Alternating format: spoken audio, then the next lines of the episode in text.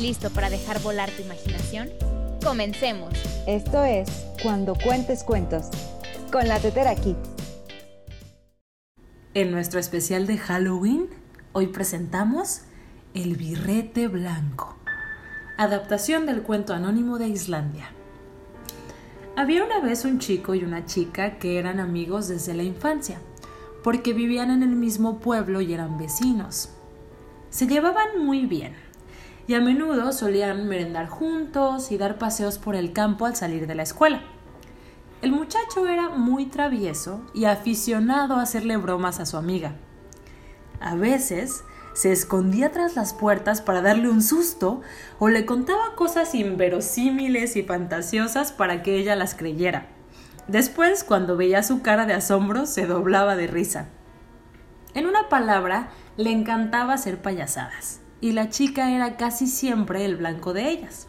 Un día que lloviznaba, la muchacha estaba en casa y su madre le dijo Hija, la lluvia está empapando todo. Ve corriendo y trae la ropa que hay en el tendedero junto al cementerio, antes de que sea demasiado tarde.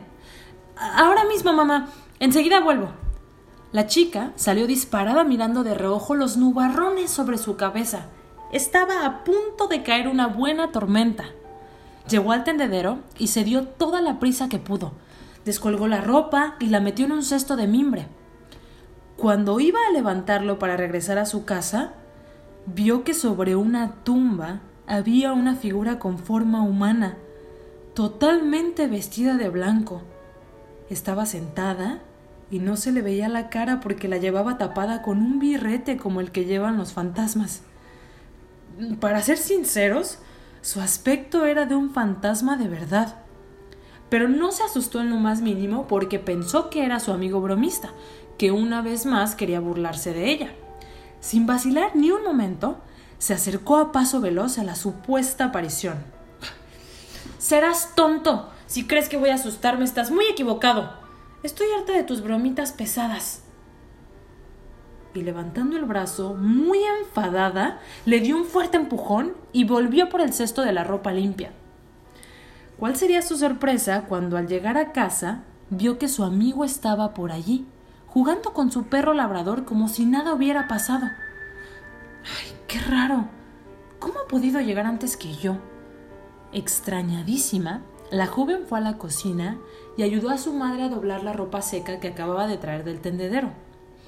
Entre el montón de prendas encontró una capucha igual que la que llevaba el fantasma. No había explicación posible. ¿Quién habrá puesto este capirote en mi cesto? No entiendo nada. Empezó a asustarse de verdad. Le contó a su madre lo que le había sucedido en el cementerio y decidieron pedir una cita con el sabio del pueblo, a ver si podían aclarar el misterio.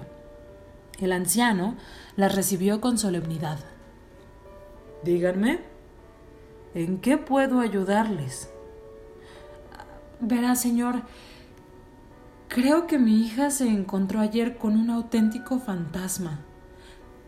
El caso es que ella le dio un empujón creyendo que era un amigo suyo disfrazado, pero al llegar a la casa apareció como por arte de magia un birrete blanco en el cesto de la ropa.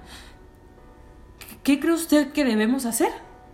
El viejo sabio se sobresaltó. ¡Qué coincidencia! Esta misma mañana un vecino me ha contado que vio un fantasma sin capucha sobre una tumba del cementerio. Debemos devolvérsela cuanto antes, o una desgracia caerá sobre nuestra comunidad. La chica sintió un escalofrío. ¿Una desgracia? ¿Por qué? El hombre, que de enigmas sabía bastante, le contestó con voz grave y ceremoniosa. Pues porque nadie debe importunar a los seres del más allá que nos visitan. ¿Y tú? ¿Le has empujado sin piedad? Hay que respetarles para que ellos nos respeten a nosotros. Salgamos a la calle y reunamos a los vecinos. Te acompañaremos para que no tengas miedo y repares el daño causado devolviéndole el birrete. En pocos minutos, la chica y unas veinte personas más tomaron el camino del cementerio. Encontraron al fantasma sentado cabizbajo sobre una tumba de piedra, desgastada por el paso de los años. Por supuesto, no tenía nada tapándole la cabeza. Todos se quedaron en silencio. La joven sostenía el birrete con las manos temblorosas, atemorizada. Dio unos pasos al frente para acercarse al espectro que la miraba fijamente con cara de pocos amigos. Haciendo un esfuerzo por parecer valiente, levantó los brazos y con cuidado le puso la capucha sobre la cabeza.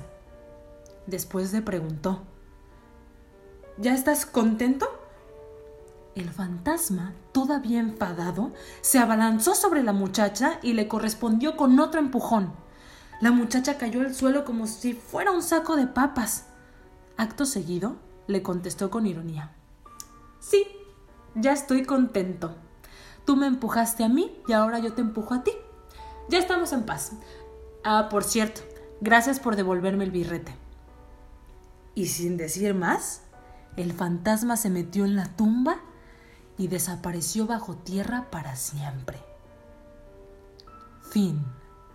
Yo soy Berenice Valencia y esto fue el especial de Halloween de Cuando Cuentes Cuentos con la Tetera Kids.